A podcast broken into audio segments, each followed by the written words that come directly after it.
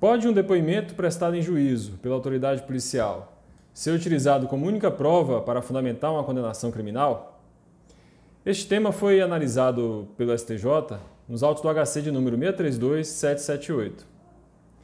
Mas antes de examinar de forma pormenorizada esse precedente e o seu resultado, vamos tratar aqui, de forma sumária, acerca do caso concreto e do que dispõe o artigo 155, caput do CPP. No caso específico, o Ministério Público de Alagoas ofereceu uma representação criminal, atribuindo a um adolescente a prática de um ato infracional. O juízo de primeiro grau acolheu essa representação e condenou o adolescente. Sentença essa mantida pelo Tribunal de Justiça em sede de recurso de apelação.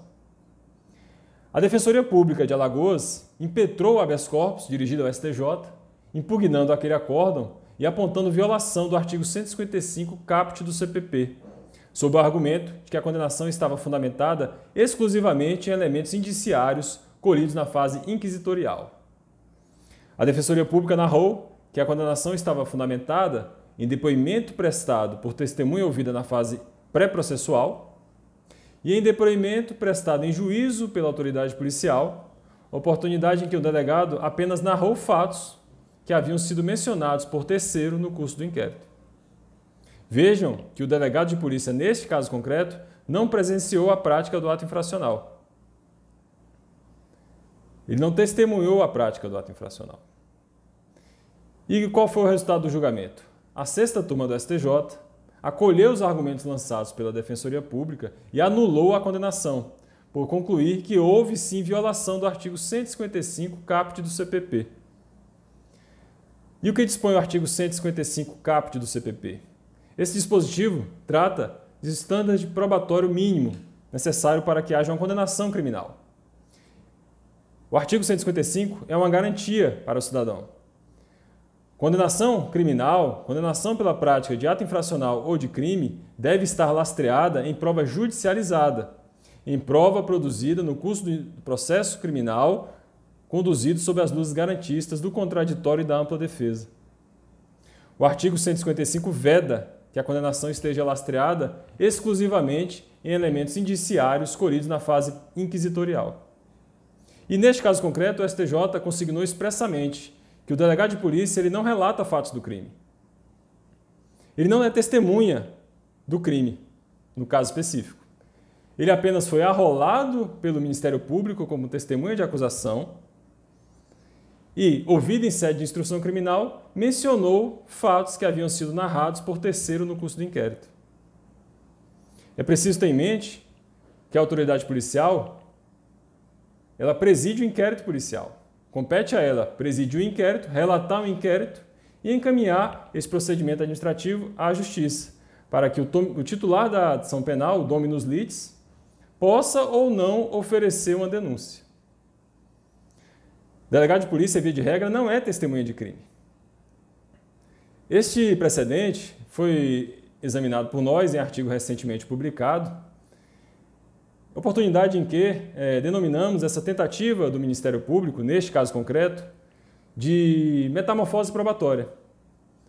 Tentou-se, por via transversa, conferir a natureza jurídica de prova a um dado que não tem essa natureza.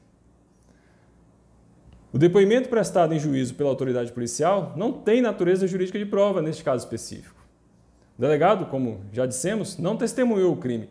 Ele foi apenas arrolado pelo Ministério Público e ouvido em sede de instrução criminal. O Ministério Público, constatando que não havia outros testemunhos para serem produzidos na fase judicial, arrolou a autoridade policial a fim de que essa mencionasse fatos apurados na fase inquisitorial.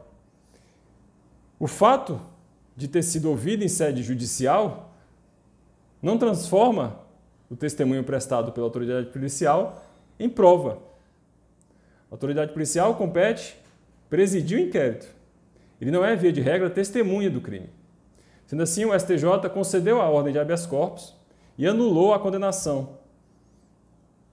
É preciso que seja fique bem claro que a persecutio crimes judício, a ação penal, ela deve observar os princípios constitucionais do devido processo legal, do contraditório e da ampla defesa.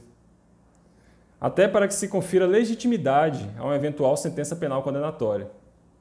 O processo penal é um instrumento de contenção contra eventual excesso por parte do Estado acusação. E essa garantia deve ser fiscalizada por parte do Poder Judiciário. Cabe ao Poder Judiciário zelar pela integridade do processo penal, como fez o STJ nesse caso concreto. As garantias do devido processo legal, do contraditório e da ampla defesa foram duramente conquistadas ao longo de décadas e séculos de evolução dos direitos humanos.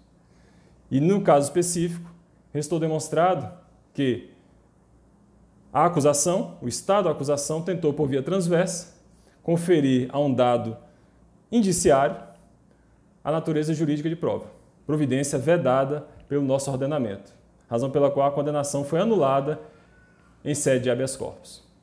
Um forte abraço.